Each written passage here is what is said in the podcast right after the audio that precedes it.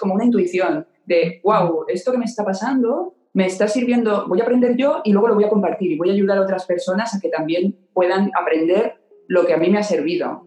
¿no? Creo que es, que es un tipo de personalidad. Yo siempre necesito eh, compartir lo que voy aprendiendo. Es, eh, forma parte de mi carácter. Reinvéntate. Empieza por tu mente, tu corazón y tu espíritu. Eres perfecto y eres perfecta tal como eres. Solo tienes que darte cuenta. Libérate de tus complejos, de tus creencias limitantes, crea tu vida y recibe todo lo que necesitas. Asume ya la identidad de quien anhelas ser. Yo soy Esther Iturralde, Life Coach Espiritual. Este es un espacio seguro para que recibas las herramientas, las epifanías y los parteaguas para que de una vez por todas te liberes del deber ser social, cultural o religioso. Mi misión es abrir brecha, hacer las preguntas incómodas para que conectes contigo y con Dios. El resto lo decides tú.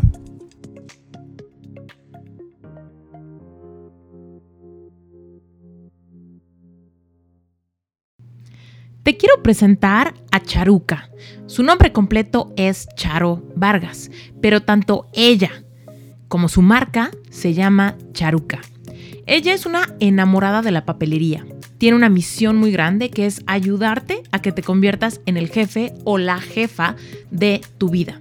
Incluso sacó un libro que se llama exactamente así, Jefa de tu vida. Ella quiere un mundo de personas que se sientan jefes y jefas de su propia vida.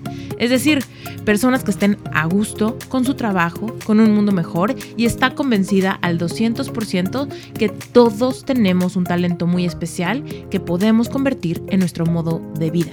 Charuca tiene una marca de papelería y papel terapia para que te conviertas en la jefa de tu vida, que te organices de cierta manera que realmente te sientas en control tanto de tu vida como de tu crecimiento personal.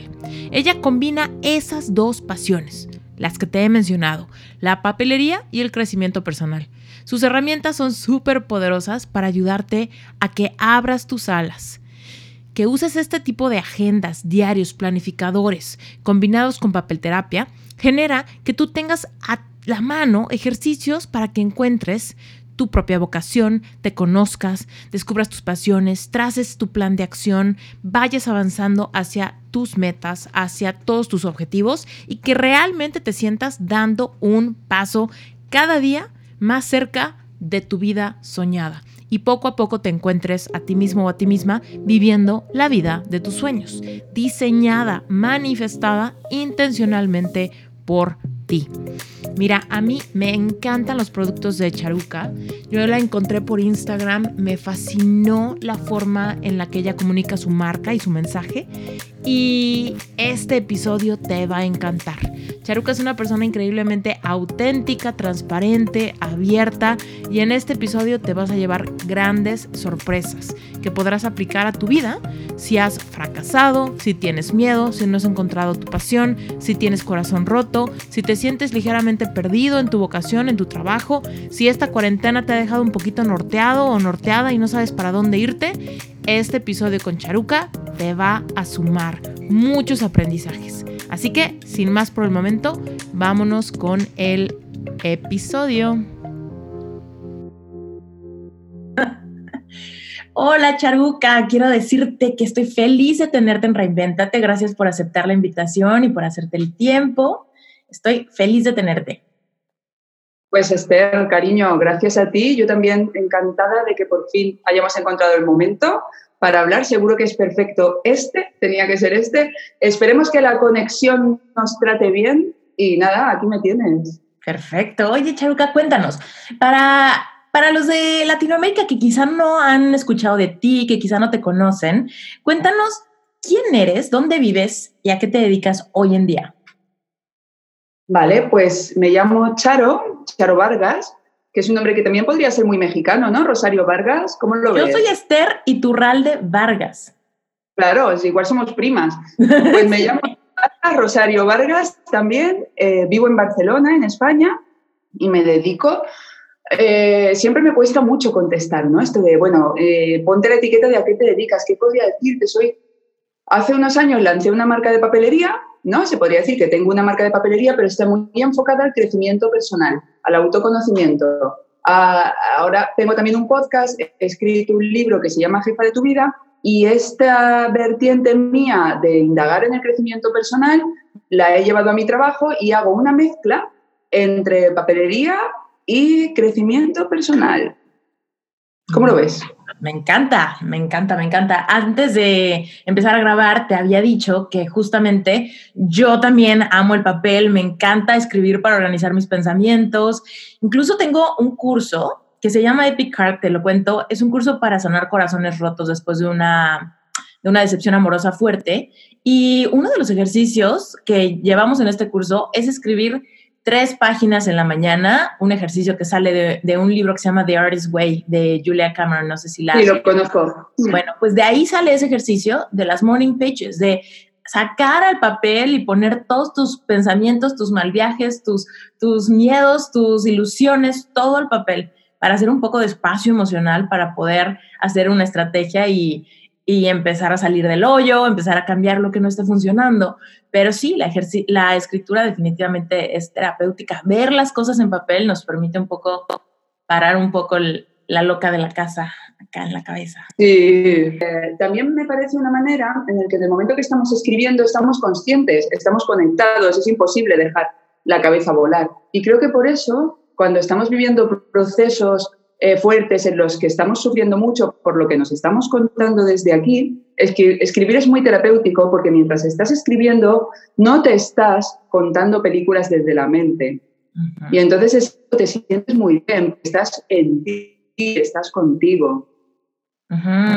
Yo lo que le digo mucho a la gente es que hay un proceso cognitivo muy, muy padre que sucede, que es liberador, porque podemos pensar 20 cosas al mismo tiempo y revueltas pero no podemos escribir 20 cosas al mismo tiempo y revueltas. Entonces, automáticamente, si tú vas a escribir, si vas a tocar el papel con tu pluma, tienes que priorizar tus pensamientos.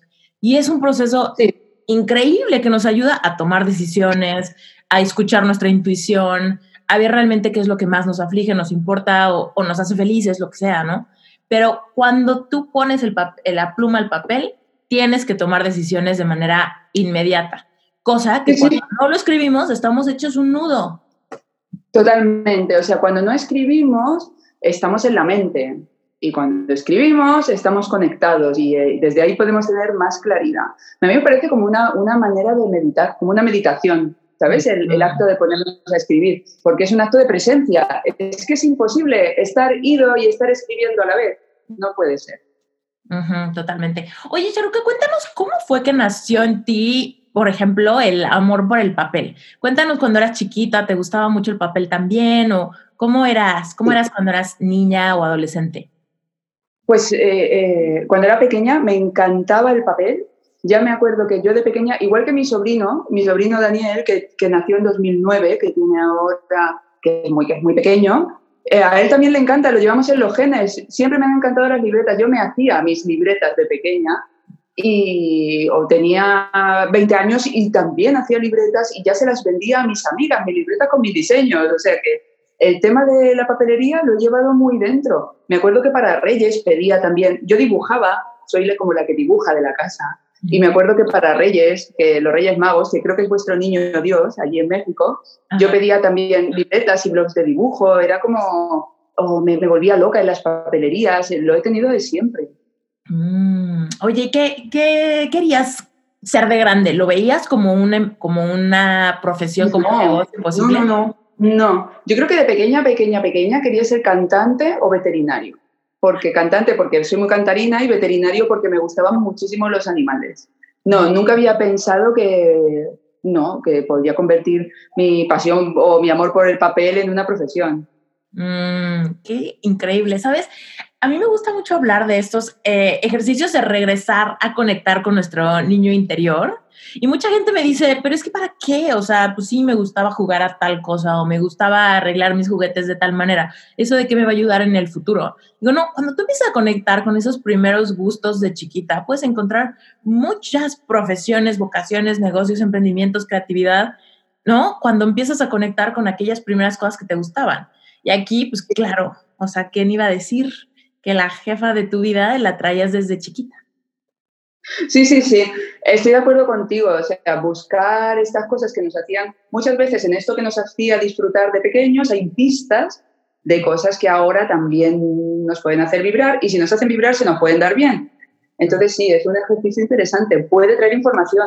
En mi caso pasó así, no, no, por, no tienen por qué ser todos iguales, pero en el mío era así, o sea, ya de pequeña casualmente hacía libretas y también hablaba por los codos, que decimos aquí, hablaba mucho, que ahora eh, con el podcast o con los libros o con Instagram me comunico muchísimo. O sea que por lo menos hasta ahora muchas de las cosas que, que ya me gustaba hacer de pequeña, las, estoy, las sigo haciendo ahora sí, totalmente. Yo también me identifico contigo muy cañón, porque igual a mí de, chiquita me gustaba hacer lo que hoy hago. O sea, la, la, versión de lo que hago hoy es la versión de lo que siempre hice de chiquita. Pero bueno. Sí, pues qué, suerte tenemos, ¿eh? bueno, pero definitivamente me di 20 vueltas por otros lugares antes de llegar a, atrás, ¿no? Cuéntanos tu historia. ¿Cómo, ¿Cómo fue, Charuca, que crecí y fuiste creciendo y qué pasó? ¿Cuáles fueron tus primeros planes profesionales, universidad? ¿Cómo fue? Mira, yo tenía como una vocación muy clara que era, aparte de que me gustaba el papel, me encantaba dibujar. Yo era, era muy creativa, la que dibujaba, la que diseña la casa, la creativa. Entonces hice el bachillerato artístico y, y cuando llegó la hora de elegir una carrera, elegí una carrera de letras, porque en, la ciudad donde yo vivía no podía estudiar nada eh, creativo como, carrera universitaria. Entonces elegí una...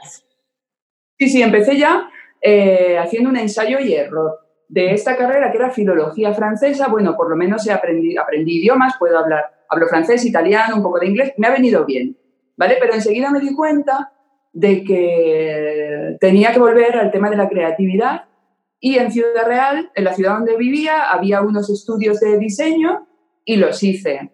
Empecé a trabajar como diseñador gráfico y yo ahí me daba cuenta de que yo quería hacer productos ilustrados. Yo quería hacer mis libretitas y mis cosas. Me hice mis primeras libretas, me vine a vivir a Barcelona, una ciudad más grande que me, donde hubiera más oportunidades para crecer.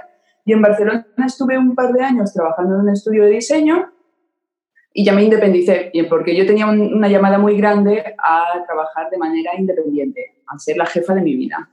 Empecé con ilustración, estuve unos años trabajando haciendo ilustración eh, aplicada a productos en los que yo no, yo no los fabricaba, sino que era una licencia. De hecho, en México vendimos muchas cosas, pero que era en otra época de mi vida.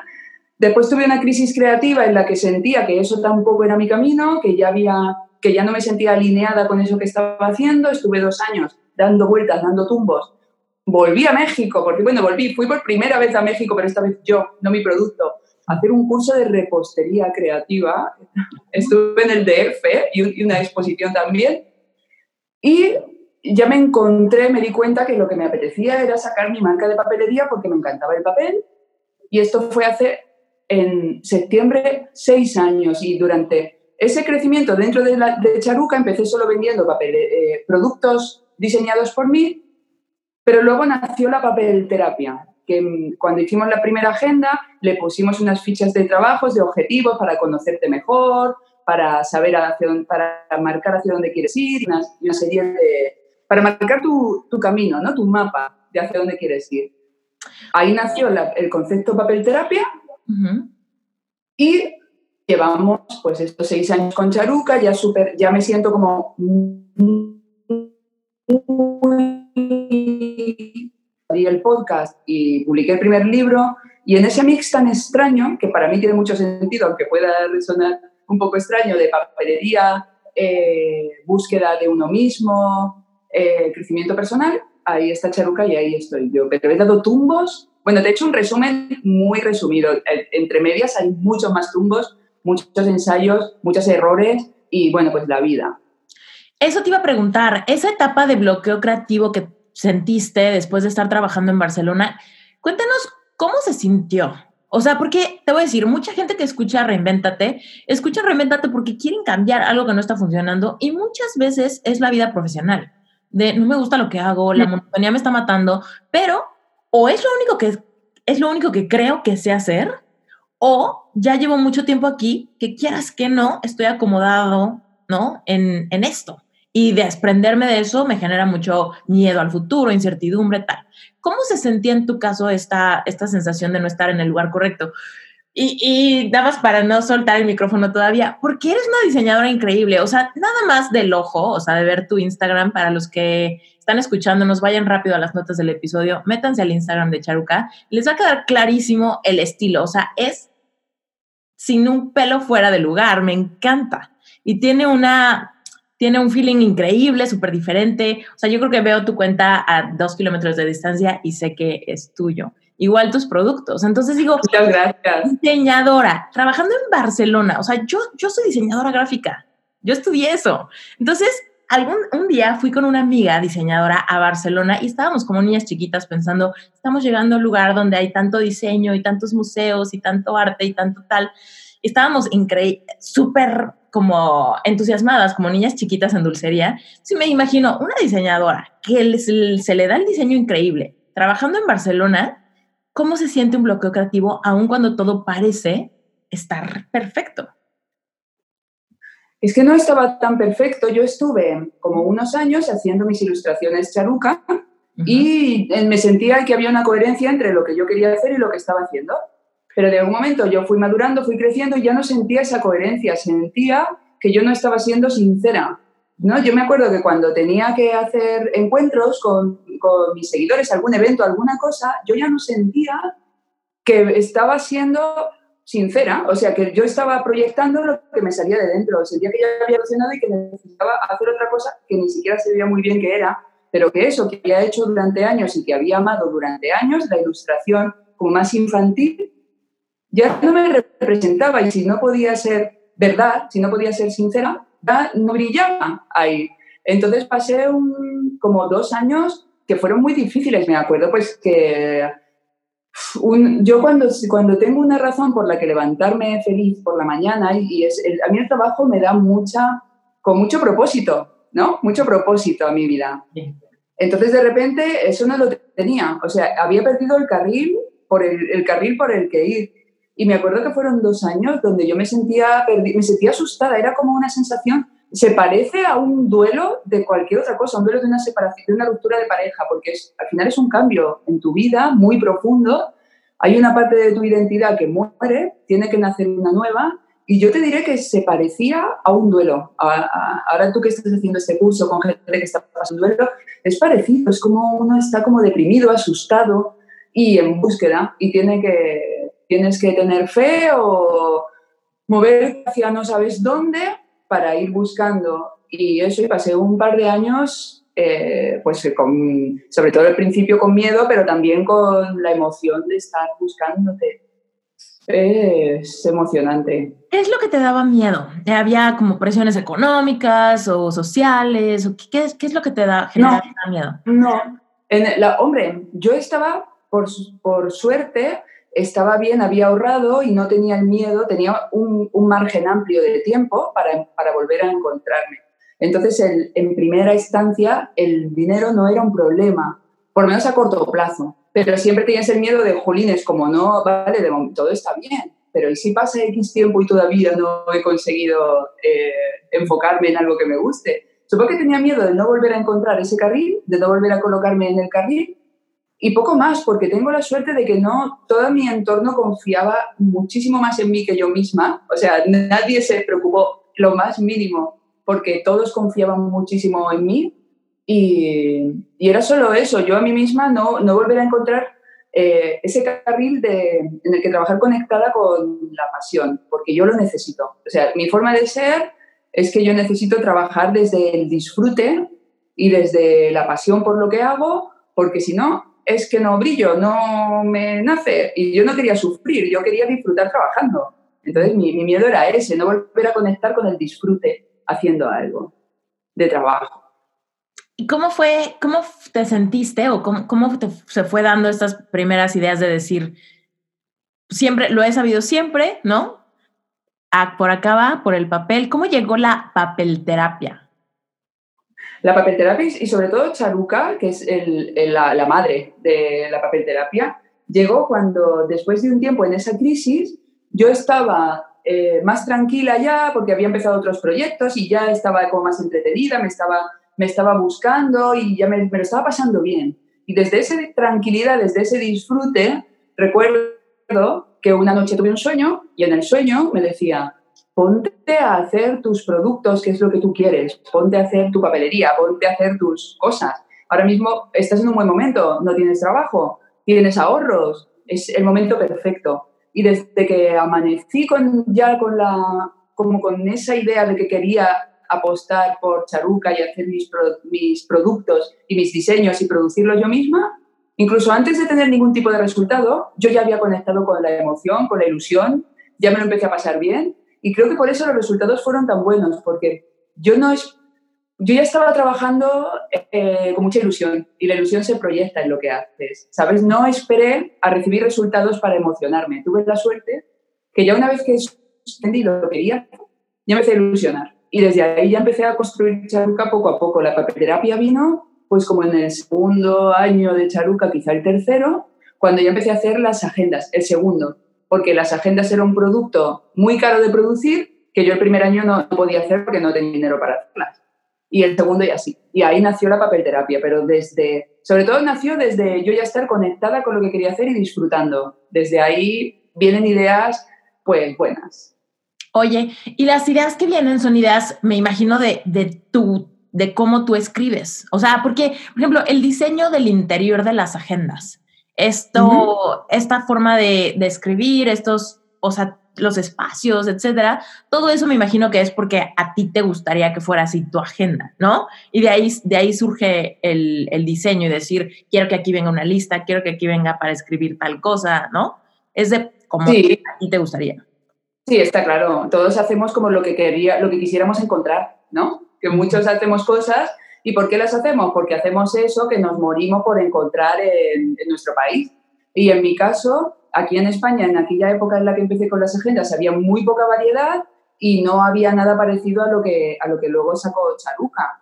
Y yo quería tener esa agenda que yo, con la que había soñado muchísimo, vamos, toda la vida. Wow. Oye, cuéntanos, ¿cuáles fueron los, los retos principales para la producción de, de esto? Porque digo, me imagino que proveedores, prueba y error, que haya salido alguna que no te gustó, que no tenía la calidad que tú querías. ¿Cuáles fueron como estos retos de, del emprendimiento de un producto físico al inicio? Sí, el, el, reto cuando haces producto físico, pues es que no tienes ni idea y tienes que ir aprendiendo a base de equivocarte. Entonces, pues proveedores y, y, a base de errores te das cuenta de cosas que luego tienes que tener en cuenta para siguientes producciones. Los retos, eso. También yo tenía un, algo a mi favor, es que venía del diseño gráfico. Los diseñadores hemos trabajado mucho el formato de papel, tú lo sabes, que tú vienes del diseño. Entonces conocemos bien cómo funciona, pues, un, cómo se envían los archivos a imprenta o qué es un stamping, qué son unos pantones, qué es una impresión en cuatricomía o, sea, mil cosas, que es un, un, cómo se hacen unas pestañas. O sea, todas esas cosas yo ya lo sabía por, mis años de diseñadora, pero con todo y con eso, pues siempre pagas novatadas. Y luego, pues eso, estás empezando, hay muchas cosas que no sabes y tienes que ir aprendiendo. Pero una cosa normal, ¿eh? Tampoco hubo grandes dramas a este nivel. Oye, ¿y cómo, cómo fue, cómo lo empezaste a vender? Lo empecé a vender todo abriéndome un perfil en Instagram y enseñando lo que estaba haciendo en Instagram. Obviamente hice mi página web, charucashop.com, pero mi escaparate era el teléfono de los móviles de la gente que veía. Y yo contraté una buena fotógrafa, Marina Barrio, que me hacía unas fotos espectaculares y pues en el Instagram iba enseñando, iba contando el proceso, iba como, tenía una comunidad a las que les iba contando todos los pasos que iba dando, lo ilusionada que estaba y, y así, o sea, Instagram fue la vitrina de mi tienda. Wow, el poder de redes sociales, ¿no? Sí, el poder de las personas al final, porque las redes sociales son, las personas y ya está. Es el poder de la gente. Y entonces compraban en línea y tú lo mandabas. ¿O, cómo funcionaba? Sí, en, esa, en aquella época ya estaba trabajando con mi hermana, que, porque a los pocos meses de empezar Charuca me di cuenta de que yo sola era absolutamente imposible hacer algo decente porque era demasiado trabajo para una persona, era imposible. Y en aquella época ya estaba mi hermana trabajando conmigo y mi hermana se ocupaba de todos los temas de almacenaje y distribución y envíos y todo eso, y yo me ocupaba del diseño y de la comunicación, de enseñar por redes lo que estábamos haciendo. Mm.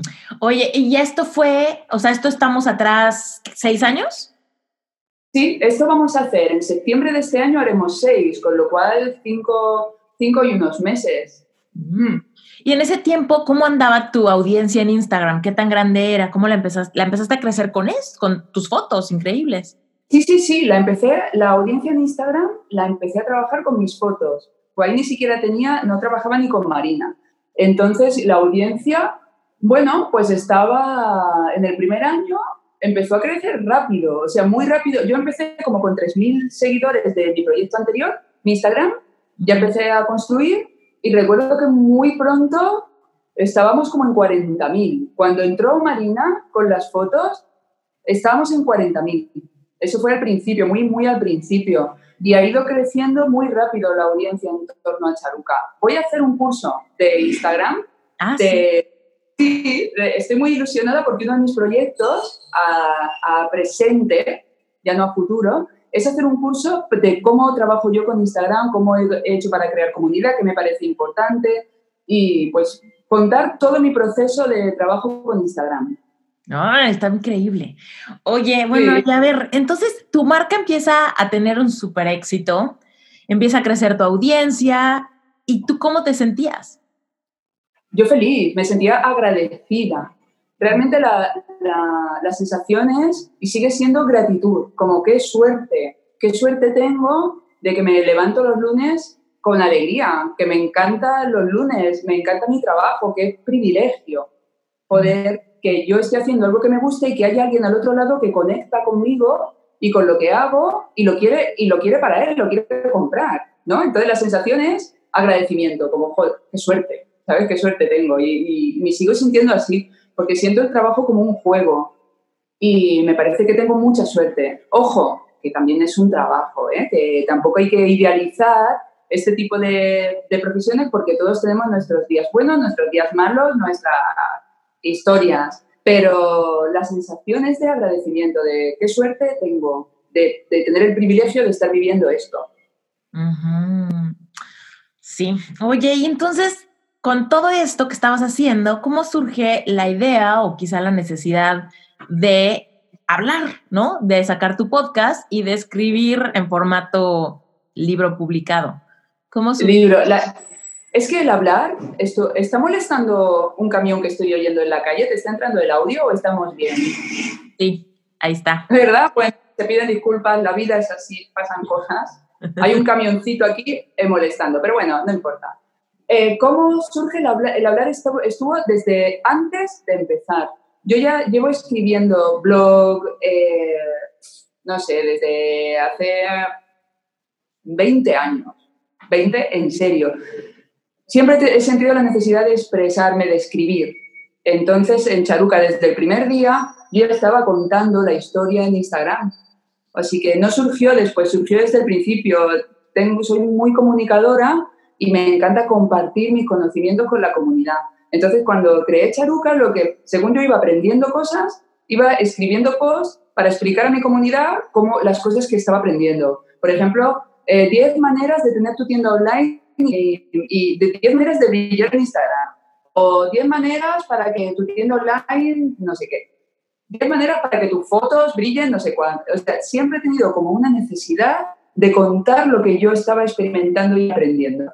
Y como emprender es un trabajo como de crecimiento personal, es una terapia, pura terapia, creo que por eso cada vez la cosa se iba más eh, enfocando hacia el crecimiento personal, porque emprender es un viaje de autoconocimiento. No sé si estás de acuerdo, es como todo el rato conocerte, conocerte, conocerte, conocerte.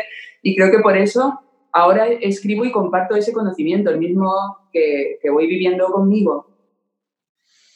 Me fascina eso. Sí, yo muchas veces hay algo que me, o sea, cuando estoy aprendiendo algo nuevo, automáticamente digo, oh, de esto podría ser un episodio. Y hasta yo tengo como que, a ver, Esther, deja primero que eche raíces.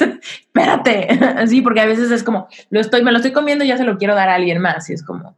Sí, pero creo que es un tipo de personalidad y que las dos coincidimos ahí. Yo me acuerdo que el, el año pasado que he tenido una ruptura, Sentí clarísimamente desde el principio, y mira que me quedaba camino, y vamos, todavía lo estoy recorriendo, pero sentí que me, me estaba pasando algo que tenía que convertir en un libro. Y era, y fíjate, repito, es lo que tú acabas de decir, si es algo que todavía no has vivido, pero era como una sensación, ¿sabes? Como una intuición de, wow, esto que me está pasando me está sirviendo, voy a aprender yo y luego lo voy a compartir y voy a ayudar a otras personas a que también puedan aprender lo que a mí me ha servido.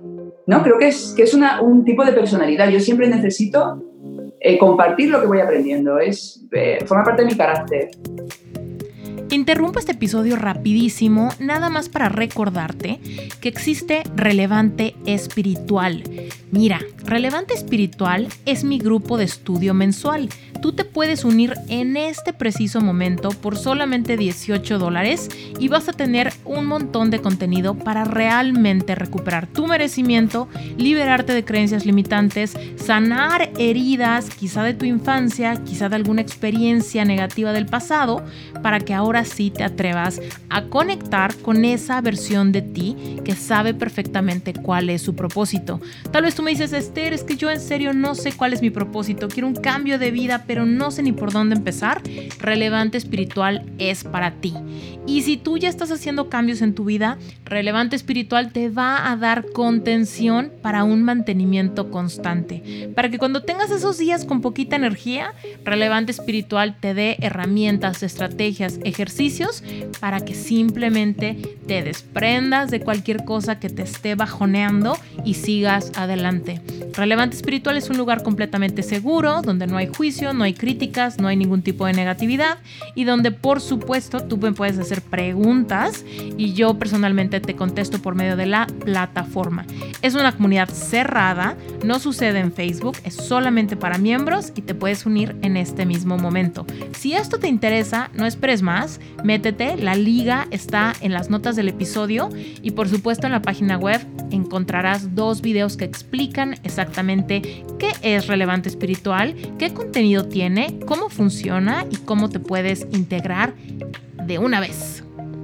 Sí, sí, totalmente. El otro día justamente alguien me preguntaba, pero es que no sé si no me siento, no me siento lista para compartir esto porque todavía no lo supero por completo o todavía no siento que ya quedó en el, quedó como en mi cajón de triunfos.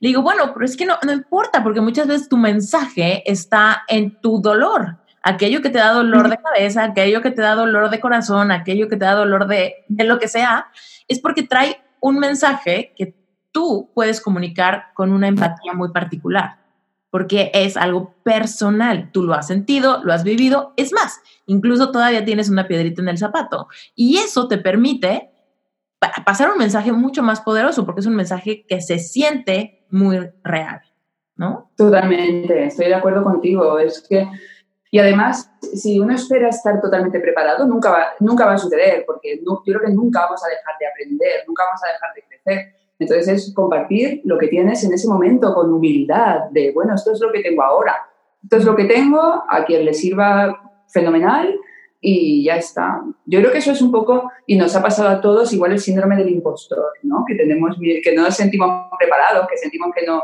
que no tenemos la autoridad. Justo te iba a preguntar, si has encontrado específicas creencias limitantes que has tenido que reprogramar para poder vivir eh, esto que, que, me mencionas como, como saber que tienes mucha suerte y saberte como muy agradecida y muy contenta del privilegio y despertarte contenta los lunes y tal. ¿Alguna vez has sentido como, como no sé, miedo a que se vaya o, este síndrome del impostor o este, este tema de no merecer. ¿Has batallado con eso, Charuca? Por supuesto, sí, sí, sí. He batallado. Me acuerdo que los dos primeros años eh, de Charuca, cuando todavía no tienes resultados y estás apostando y eh, yo me sentía muy impostora y no me va a ir bien. Dios mío, yo estaba muy ilusionada por un lado, pero también con el miedo de, jolín, pero ¿y si no gusta? ¿Y si todo esto que estoy yo aquí haciendo con tanta ilusión? no gusta y al final eh, pues se me va a la mierda, con perdón.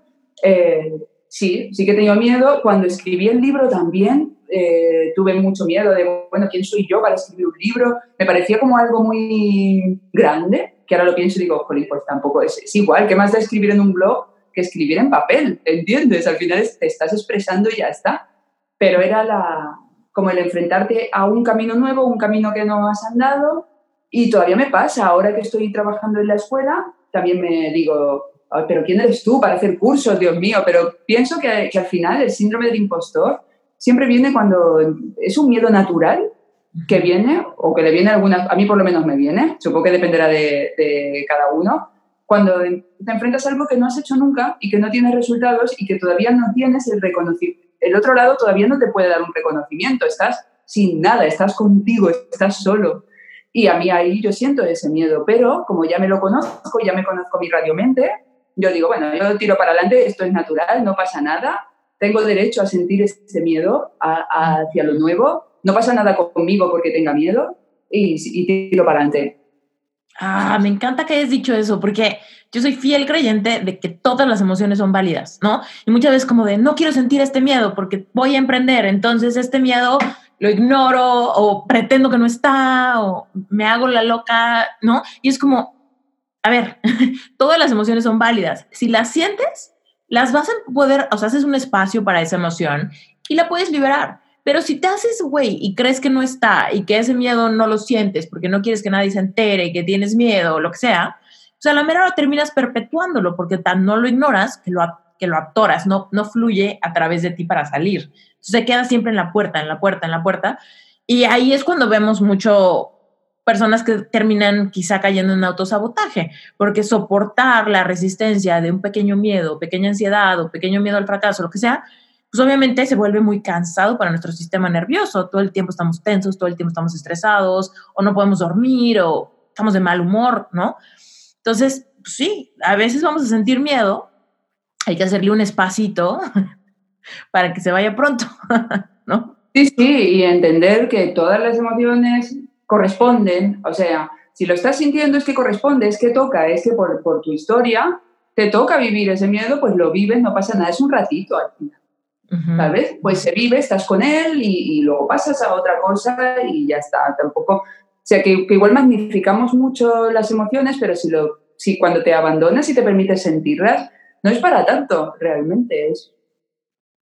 Pues se viven, a veces son molestas, obviamente hay, unas emociones más molestas que otras, pero todas te llevan a alguna parte y sobre todas corresponden. Por mucho que tú quieras mirar a otro lado y, y ignorarlas, es imposible, las vas a sentir igual pues ya está, como humildad y, comprender eh, que somos vulnerables y, ya está. Que nos, y que nos pasa a todos, ¿no? Y a quien no le pase, a mí, no me, a mí me gusta la gente que, que conoce el sufrimiento, que conoce el dolor, que conoce el miedo, que conoce sentirse inseguro. A mí me interesa ese tipo de gente. A mí la, la gente que dice no sentir estas emociones, sí, que a mí no me interesa nada. Digo, pues entonces no conectaremos mucho. Claro, es que yo creo que de que, los, de que eh, las emociones se presentan en todos, se presentan en todos, solamente que algunos bloqueamos, ¿no?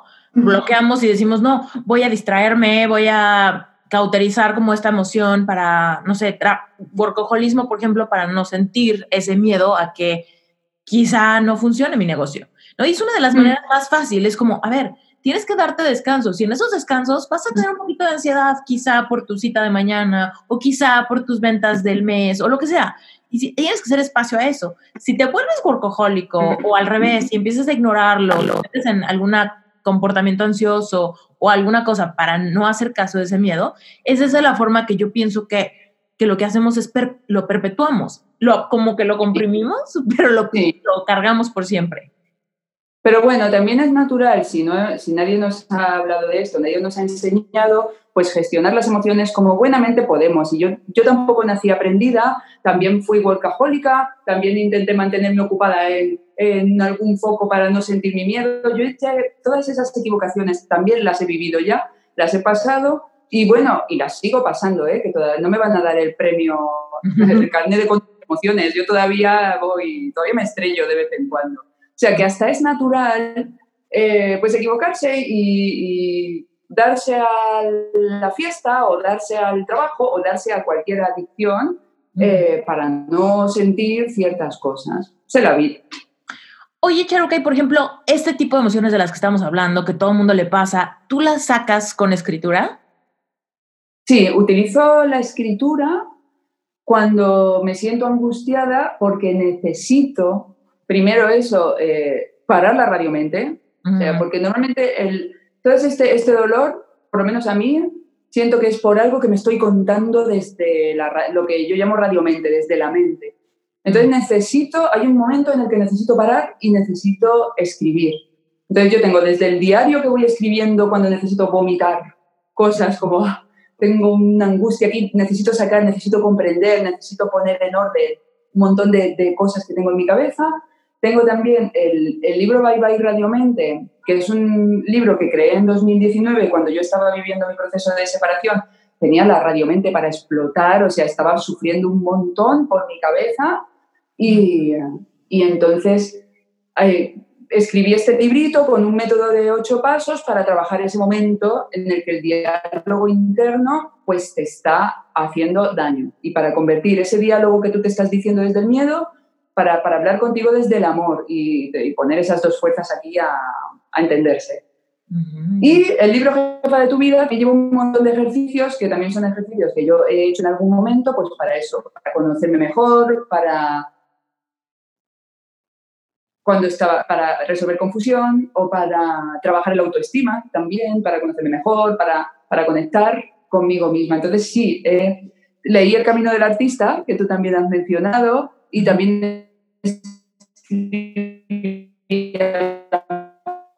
páginas más la, la, escritora, la autora, o también tengo una libreta para antes de irme a dormir, cuando estaba muy triste, eh, me ponía a escribir como todas esas tristezas del día y a, y, a, y, a y a, permitirme un espacio para estar triste, para conectar con eso, para dejarlo salir. Y luego rompía e, esa hoja y la tiraba y era como unas curas. Eso me lo enseñó una amiga mía que es psicóloga y me dijo esto, permítete la tristeza, déjalo salir al papel y, uh, y son unas curas para el alma. Mm. Me encanta. Eso, justo eso te iba a decir, que todo es, esto es intuitivo, o sea, la forma de, de, escribir y de repente decir, estoy muy triste, voy a generar este método de ocho hojas. No, ¿es muy intuitivo tuyo o también, o crees que viene muy influenciado de quizá terapia o algún tipo de... Hay una mezcla. Yo creo que todo lo que hacemos, absolutamente todos, es una mezcla de lo que hemos aprendido, de lo que hemos ido aprendiendo, del millón de fuentes en las que hemos bebido más nuestra propia experiencia. Entonces hay una mezcla, ¿sabes? Es difícil como encontrar las fuentes porque son muchas, pero hay trabajos, de, desde trabajos que he hecho yo en entorno terapéutico, a gente que he leído, gente que, con la que he trabajado de alguna manera, más lo que tú sacas de tu propia cosecha dándole a la cabeza y a la experiencia. Hay un mix, pero yo creo que realmente ninguno de nosotros crea algo de la nada. Creo que utilizamos el, como el conocimiento colectivo. ¿no? Al que, al que de alguna manera yo siento que estamos todos conectados. Claro. ¿Has, has escuchado o leído un libro que se llama mmm, Roba como un artista? De sí, una... sí, es, de Exacto, exacto, exacto. Eh, ese libro, digo, ya tiene bastante tiempo que salió, creo que ya hay como cuatro que le siguen, pero me gustó mucho porque justamente es eso, es como, a ver, todos somos como un DJ, ¿no? De todo lo que hemos eh, visto antes, ¿no? Y estudiado antes y aprendido de alguien más, ¿no? Entonces, sí. no, no necesariamente, o sea, hay que tener muy clara esa, esa línea, ¿no? De decir, cuando tú recibes algo, si lo pasas por tu propio filtro, lo haces tuyo. Cuando sí. nada más agarramos algo y lo aventamos eh, hacia otro lado con nuestro nombre, pues eso es como el, el miedo, ¿no? De, de no me lo merezco porque es de alguien más o plagio o cosas así. Pero en realidad cuando sí lo pasas por tu experiencia de vida, lo haces tuyo, porque nadie lo va a poder explicar desde tu perspectiva, tu experiencia, tu mensaje, lo que sea. Exacto, y además, eh, repito, es que yo pienso que todo es de todos, o sea, que de alguna manera, si no hubiera sido por todos los libros que yo he leído, yo no podría escribir como escribo ahora. Y de la misma manera, también llegará alguien después que además leerá el mío y también le servirá y tomará ideas para otra cosa más. Creo que todo lo creamos entre todos. Sí que es cierto que cuando uno está empezando y, y está muy obsesionado con, una, con muy pocas referencias, puedes correr el error, eh, puedes cometer el error o correr el riesgo de que tu trabajo sea una copia sin que tú te des cuenta incluso ¿eh? del, de, del trabajo de otro. Pero cuando ya defines tu estilo y, tienes como tu propio, también tu propia voz, eh, no copias, pero todos, todos nos inspiramos, absolutamente todos. repito, si yo no hubiera visto diseños o no hubiera leído o hubiera estado metido en una cueva, sería imposible que hiciera las cosas que hago, que escribiera lo que escribo. Es que sería imposible. He bebido de las fuentes y yo soy otra fuente que está ahí. Oye, Charuca, y pensando en eso, o sea, tú tienes tantos productos y tu página está tan llena que te ha pasado decir, hoy creo que ya se me, ya creé todo lo que se me ocurre, hasta en sentido como de, bueno, ¿qué más le meto a otra agenda o a otro no, nuevo? Que va, o sea, me eh, hago poquísimo, yo hago poquísimo, o sea, de todas las ideas que tengo en la cabeza, todo lo que me puede pasar por la cabeza, hago muy poco, porque soy una persona muy minimalista. Me gusta hacer poco y dedicarle mucho amor a lo que hago, pero hacer poco no me gusta, no tengo una necesidad de crecer mucho y hacer muchísimas cosas. Entonces tengo la sensación de que en Charuca hay muy poco, porque te aseguro que en mi cabeza hay mucho, mucho, muchísimo más. Mm, qué bonito, muy bien, me encanta. Oye, bueno, y entonces cuéntanos de, por ejemplo, ¿cómo es un miércoles de tu vida. Porque bueno, tienes tu línea de productos, tendrás tu vida personal, obviamente, tienes tu podcast, tienes, publicaste un libro, estás creando nuevos cursos. ¿Cómo, cómo te organizas? ¿Cuál es más o menos tu rutina? Sobre todo estar bien organizada, es decir, tener un, como una vista de lo que quiero hacer en el año.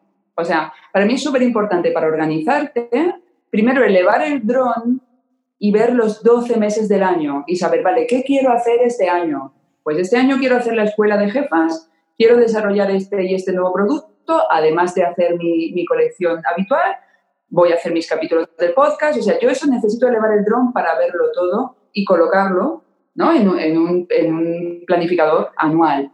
Y a partir de ahí ya te concentras en los meses y a partir de ahí en las semanas y en los días.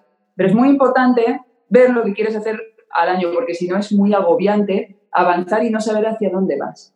Mm. Entonces, para mí un consejo de planificación es ten muy claro lo que, lo que quieres hacer y también eh, prioriza esas tareas o esas cosas que te llevan a los objetivos que tú quieres conseguir eh, para sentirte bien y no intentes llegar a todo porque no se puede. O sea, eh, como poco y bien hecho más que un montón de cosas y hechas a la carrera. Mm, totalmente de acuerdo contigo. Cuéntanos, Charuca, ¿qué, ¿qué, quieres hacer en este 2020? ¿Qué estás planeando? Luego muy claro. En este 2020, aparte de mi colección de agendas de que ya están y son preciosas, bellísimas, bellísimas, bellísimas, que ya se están, eh, se están ya imprimiendo y son preciosísimas, y estoy muy contenta con la colección de este año. Lo que quiero hacer es abrir la escuela de jefas, que quiero que en junio ya esté funcionando, ya es el primer curso de cómo brillar en Instagram. El título todavía no lo tengo cerrado. Brillar en Instagram o algo así. Eh, me encantaría sacar el labial rojo. Eso es un, pues como que siempre llevo los labios en rojo. Me hace ilusión tener el labial rojo charuca. Una colección de velas aromáticas, porque yo este año estoy obsesionada con tener en mi casa siempre velitas y buen olor y velitas encendidas y, quiero tener mis propias velas. Y a lo mejor, si, si, viene la inspiración y siento que ya es el momento, a final de año sacar el libro de ruptura, de cómo vivir eh, este proceso de ruptura de la manera más constructiva y amorosa posible. ¡Guau! Tenemos mucho en común, qué, qué, increíble. Ay, qué padre. Oye, Charukai, bueno, y a ver, cuéntanos un poquito, ¿se, vale que nos cuentes un poquito de tu rompimiento? ¿De mi qué, cariño? ¿De tu rompimiento? Sí, claro, se vale, o sea, estoy, soy toda tuya, lo que tú quieras. ¿Qué sucedió? ¿Qué, ¿Cómo era tu relación? ¿Qué pasó y hace cuánto? El, mi relación se rompió en marzo de 2019, el día 10 de marzo. Y era una relación de siete años muy bonita. Yo estaba muy enamorada de una persona y, esa persona ya decidió, decidió romper la relación. Yo lo pasé fatal, fatal, fatal, fatal, o sea, horrible, porque, porque no quería. O sea, yo no quería que sucediera esto.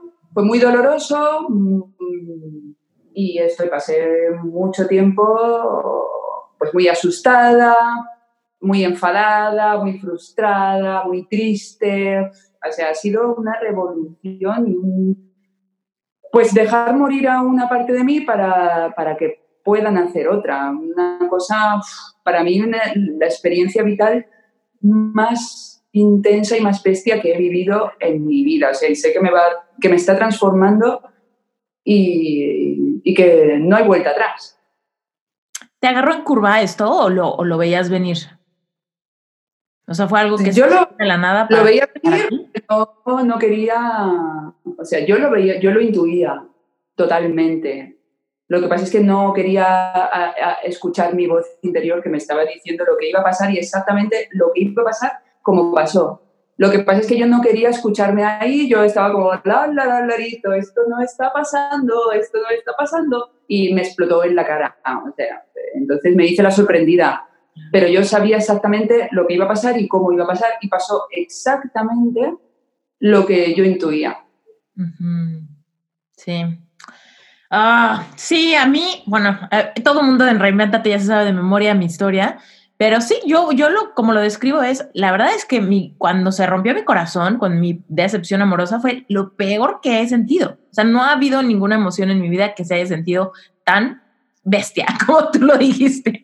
Y, pero, pero la verdad es que ahora, o sea, la mía, mi situación ya tiene como siete años o algo así. Entonces, sí, ya, ya, ya estoy lejos de esa situación, pero evidentemente lo, lo que te decía hace rato, ¿no? O sea, mi mensaje está en mi dolor. Y aunque es un dolor ya procesado, ya neutralizado, soy, siento esa empatía cañón. O sea, cuando hago este curso que te, que te cuento, es un curso de nueve semanas donde entra gente nueva con las heridas abiertas, ¿no? Que no saben ni cómo, cómo hacerle, cómo empezar, cómo, ¿no? Con toda la tentación de no sentir celos, envidia, hasta ganas de venganza todo. o ganas de todo, todo, todo mezclado. Y ahí es donde, no, hay que sentir, porque cuando no sentimos, híjole, o nos empezamos a cerrar y de repente es, nos vamos a volver a estas mujeres amargadas que no creen en el amor o no sé, o al revés, ¿no? Nos empezamos a conformar cada vez con menos, porque pues no funciona, entonces no, no pido demasiado para ver si está, si me coja la gelatina. Y es como, no, no, no, hay que sentir todas las emociones para liberarlas y que no nos empiecen a generar problemas de merecimiento, de autoestima, de autovalía, eh, hasta problemas como de vernos al espejo, ¿no? Y aceptarnos y demás, ¿no? Hay muchas cosas que nos empezamos a cuestionar. Me emociona mucho que saques tu libro. Yo fíjate que justo estoy escribiendo un libro parecido, bueno, no sé, no sé si es igual al curso, tiene mucho que ver con el curso, pero también tiene que ver con, con lo que hay del otro lado, ¿no? Este, este momento de decir, bueno, si mi corazón está roto y lo estoy tratando de sanar, viene la parte de enamorarme de, de mí a pesar de todo lo vivido. Y ahí yo tengo un, un concepto muy interesante que surge de lo peor que me ha pasado en la vida. Y tanto le digo, lo peor que me ha pasado en la vida es lo mejor que me ha pasado en la vida. Porque si yo no hubiera pasado por ese corazón roto, yo yo creo que estaría divorciada. Pero, eh, o sea, no, no creo que hubiera encontrado mi camino ni como coach, ni como podcast, ni escribir, ni nada. Porque yo estaba, era diseñadora, era lo que era, y yo pensaba en, me voy a casar, y ya tenía como en mi, vida, en mi mente predicha la vida por lo que veía alrededor y por lo que yo ya había dado por hecho. Cuando se rompe esta relación, no solamente fue como perder la relación, sino fue perder la visión de mi futuro. Entonces ahí era como decía yo, ay, mi futuro se ve, pero bien negro, ¿no? Y bueno, tuve que encontrar un camino, un camino amarillo, ¿no?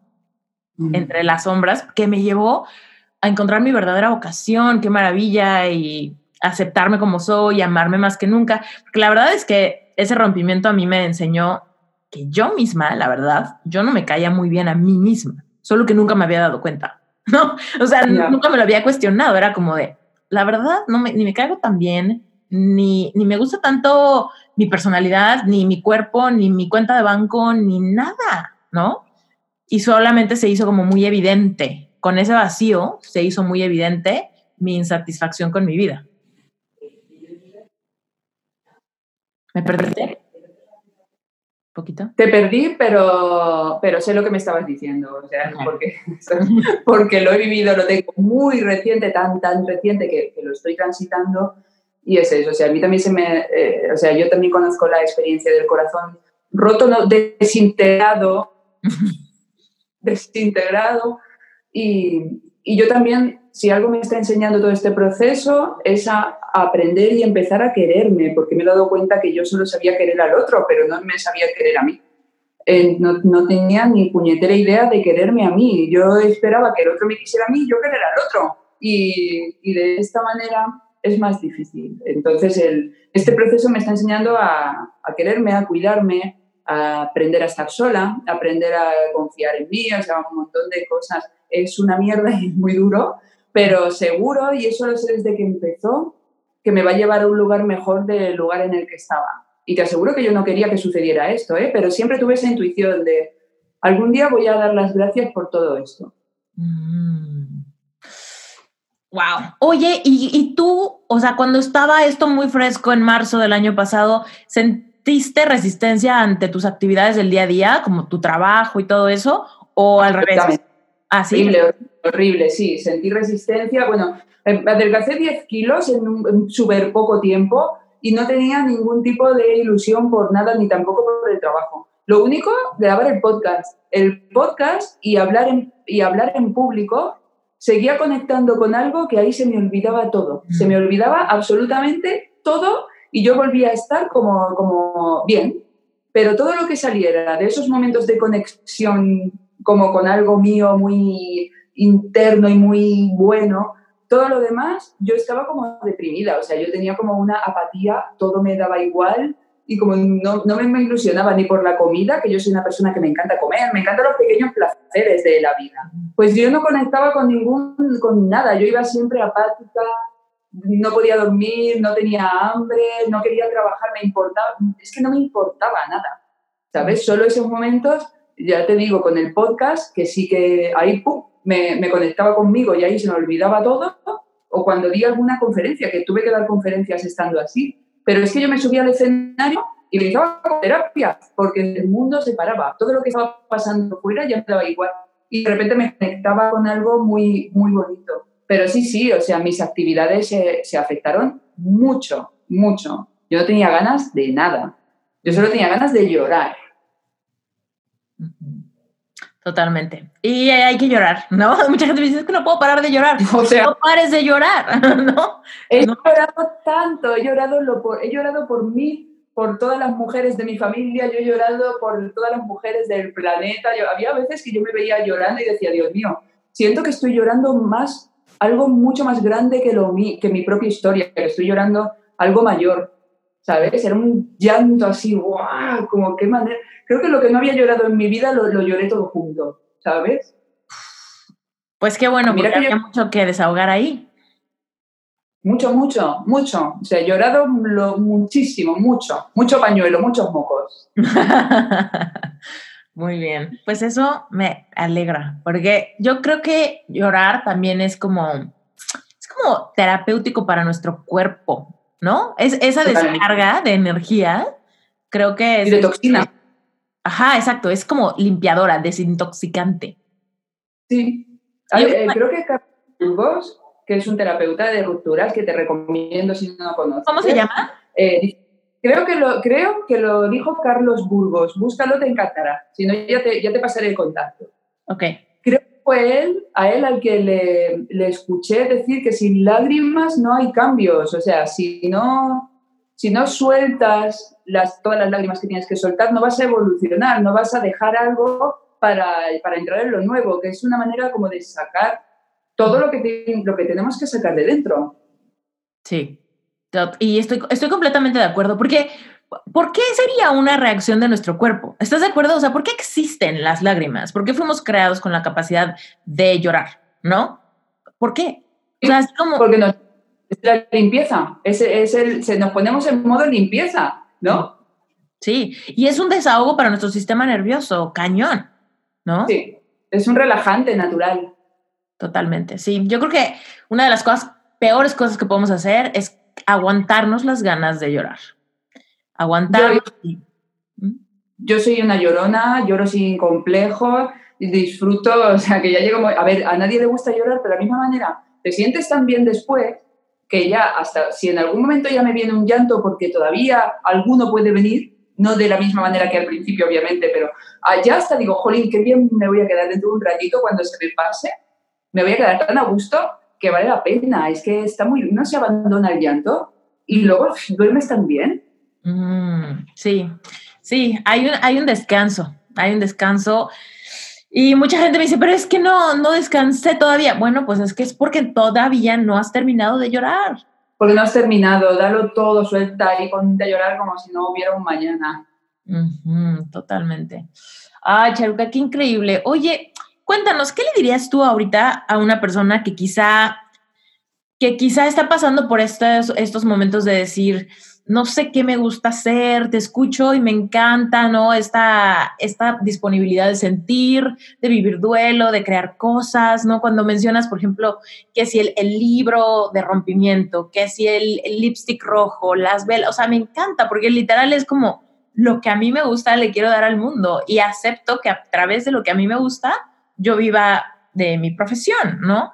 Entonces, si hay alguien que ahorita nos está diciendo, Charuca, es que tú tienes una personalidad muy clara y, sabes que te gusta, sabes que quieres, pero por ejemplo, yo ya ni sé qué me gusta hacer. ¿Qué le aconsejarías? ¿Cómo empezar a sacar de las sombras de nuestro subconsciente lo que a nosotros... Lo que te gusta. Yo lo que siempre recomiendo son dos cosas cuando alguien no sabe muy bien qué le gusta hacer. La primera es que se olvide de encontrar eso o sea, en cualquier caso, olvídate de buscarlo y ponte a hacer dos cosas. La primera, a cuidarte mucho a ti. O sea, si mira tu alimentación, mira el ejercicio que haces, mira cuánto descansas, mira tu círculo de gente con la que te rodeas y ponte a cuidarte. O sea, porque muchas veces, si nosotros no, si estamos bloqueados, desde ahí no vamos a fluir, no van a venir esas ideas, no va a venir esa claridad. Necesitamos sentirnos bien. Entonces, deja de buscar, deja de agobiarte. Estás bloqueada, no busques. Ponte a meditar, a conectar, a respirar simplemente, a crear un vacío para que se pueda mover esa energía dentro de ti. ¿Vale? No sé si se me está entendiendo, si no, tú me ayudas. Pero sobre todo, cuídate, cuídate muchísimo. ¿Y cómo nos cuidamos? Lo sabemos muy bien. Comiendo sano, haciendo un poco de ejercicio al día, haciendo unos minutos de meditación al día y rodeándonos de gente maja que nos sabe sentir bien. No hay más. ¿Vale? Esto es lo primero que recomiendo. Y lo segundo es que mientras que no aparece eso, pongas mucho amor en lo que tengas que hacer. Mm. Si lo que tienes que hacer ahora mismo es que estás, estás haciendo un trabajo con el que sientes que igual no conectas tanto, pero ponle amor, ponle amor. Si estás en una cafetería, ponle amor y, y haz porque tus clientes disfruten y reciban ese amor que tú le estás poniendo a ponerles el café. Ponle amor a lo que te toque en este momento. ¿Sabes? Ponte en ayudar a los demás, en hacerlo lo mejor posible. Y yo estoy segura que desde esos dos lugares, que es uno, me estoy cuidando, me estoy, estoy haciendo que mi energía aumente y además estoy poniendo amor en lo que me, en lo que me está tocando hacer, llega la claridad, llegan las respuestas. ¿no? Es, es una manera de que, de que una se sienta más tranquila, más relajada y desde ese lugar pueda empezar a sentir cosas. Luego ya llega el ensayo y el error y llega a experimentar, ir probando cosas. Pero claro, para empezar tienes que, pienso que desde un sentirte tranquila, desde sentir que tu energía está más alta, será más fácil pues estar conectada contigo, ver qué te apetece, qué te llama, qué te, está, qué te hace disfrutar. Mm, me encanta. ¿Cómo pueden eh, la audiencia de Reinventate comprar tus productos o quizá eh, pensar en esta escuela de jefas o en el curso que vas a sacar de Instagram? ¿Cómo, cómo va a funcionar?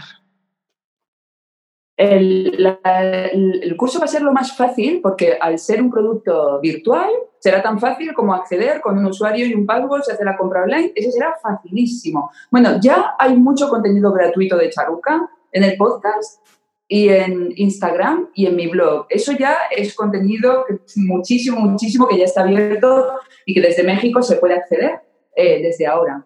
El, el, curso será muy fácil de comprar porque será un producto digital. Estoy muy ilusionada de que por fin en México será muy fácil tener algo de charuca. Y el producto físico se, se, vende tanto en mi web charucashop.com como en Amazon, por ejemplo. En, creo que en Amazon los gastos de envío son más baratos para el, el envío internacional. Todavía no estamos en México Em, físicamente, no sé si a mí me ilusiona muchísimo, pero, pero también de la exportación es un tema grande que, que haremos cuando nos veamos preparadas. Pero de momento es así, hay que hacer pedido a, pues a Amazon, que igual puede tener gastos de envío más económicos que una tienda más pequeña como la nuestra. Los envíos de repente son o muy tardados, tardados, tardadísimos, o... Un rollo. Carísimos, sí. Son un rollo, y, pero yo también me pasa igual, o sea, si yo quiero comprar un producto a cualquier marca que no sea española, me parece que es lógico, tengo que pagar el envío, tengo que pagar a veces los gastos de aduana y tengo que esperar. Pero es que no hay otra manera, eso es algo que no decidimos nosotras. Ahí no tenemos más remedio que pagar lo que, lo que cuesta y, aguantar. Ya me, gustaría hacer teletransportación. sí. Oye, ¿hay algún lugar físico en, España donde vendas tus productos? Sí, en, la, en el apartado tiendas de nuestra web están todos. Ah. Pero en, en, España estamos en dos grandes cadenas de, que son como, vosotros tenéis éxito y Gandhi y todo esto, ¿verdad? En México. Bueno, tú estás en Las Vegas, pero, eres de México, ¿verdad? Soy de México y mucha de la audiencia es mexicana, pero también nos escucha muchísima gente de Argentina, Perú, Chile, todo Sudamérica y hispanohablantes en Estados Unidos. Entonces. Ah, muy bien. Pues mira, en España estamos en dos grandes cadenas que son el Corte Inglés y FENAC ¿vale? Que, tienen tiendas en muchas ciudades de España y también otras tiendas un poco más pequeñas y todas ellas están en la sección tiendas de nuestra web. Nosotros no tenemos nuestra propia tienda porque preferimos eh, vender a otras tiendas y no preocuparnos de, pues, de tener un punto de venta físico. Así nos dedicamos a la creatividad y a la distribución.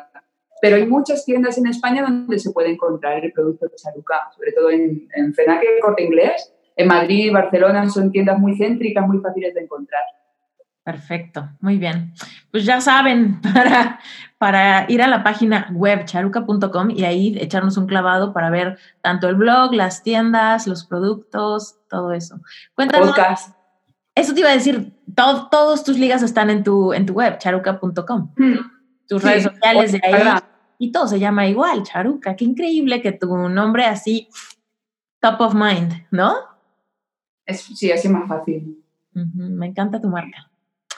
Muy bien. Muchas gracias. Ha sido un placer tenerte en Reinvéntate. Antes de que te vayas, solamente recomiéndanos o cuéntanos si estás leyendo algún libro ahorita o quizá alguna serie que te encante, alguna cosa que tú disfrutes mucho de, puede ser libro o serie eh, que nos recomiendes.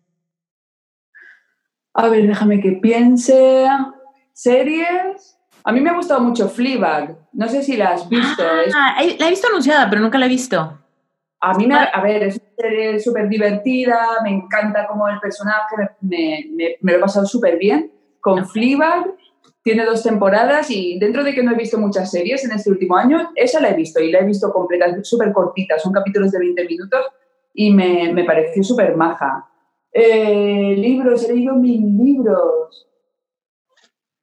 ¿Qué te puedo decir? Pues mira, uno de rupturas, por ejemplo, se me viene a la mente el método desparejados, bueno, se me vienen mil, es que libros tengo mil. El método desparejados para superar tu ruptura me ha parecido muy, muy guay dentro de los libros que he leído sobre el tema.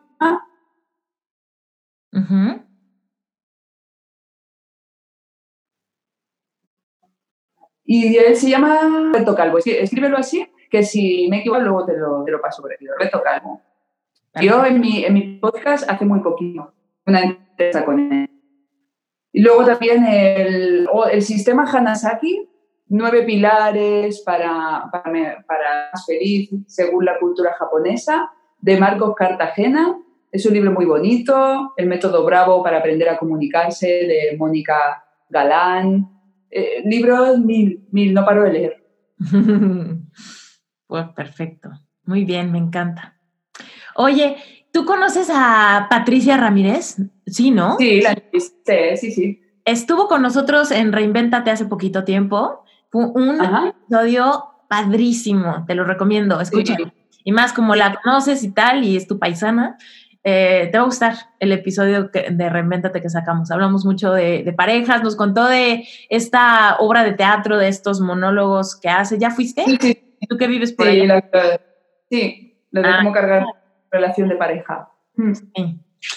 Bueno, pues qué, envidia de la buena, porque nos quedamos con ganas de ir todos, todos en Latinoamérica.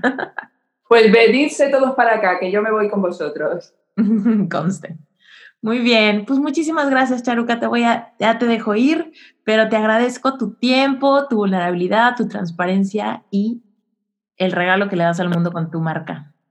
Muchísimas gracias. Eh, yo encantadísima. Mil gracias a, a todas y todos los que nos estén escuchando ahora, a ti, un millón de gracias. Y nada, ya estamos conectadas, ya nos iremos hablando. Mil gracias. Perfecto. Hemos llegado al final de este episodio de Reinvéntate. Muchas gracias por haberte quedado hasta el final. Si este episodio te gustó, te pido por favor que le saques un screenshot y que lo compartas en redes sociales. Taguéame, usa el tag Reinvéntate Podcast. Acuérdate que estamos estrenando cuenta en Instagram. Síguenos si todavía no lo haces. Únete, mándanos un mensajito. Dinos qué opinaste de este episodio y si te gustó, compártelo con alguna persona que ames. Pásaselo a alguien de tu familia, algún amigo, alguien del trabajo. Comparte esta información. Permíteme hacer que esta información completamente gratuita le llegue a más y más personas. Sin más, Deseo que tengas un increíble día. Yo soy Esther Iturralde y también si todavía no me sigues en Instagram, mándame un saludo, mándame un mensajito directo, dime que te gustó el episodio, me va a encantar saludarte.